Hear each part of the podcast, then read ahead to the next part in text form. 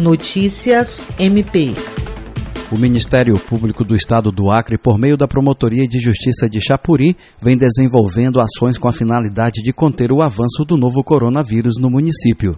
De acordo com o promotor de justiça Juliandro Martins de Oliveira, as medidas são necessárias devido ao aumento de casos e diante da nova classificação de risco feita pelo Comitê de Acompanhamento Especial da Covid-19 em relação à região do Alto Acre, que retrocedeu para o nível de alerta fase laranja.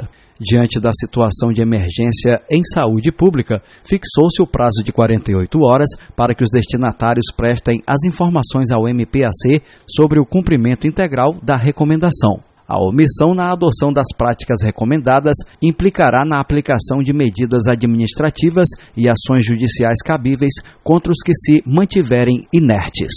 Jean Oliveira, para a Agência de Notícias do Ministério Público do Estado do Acre.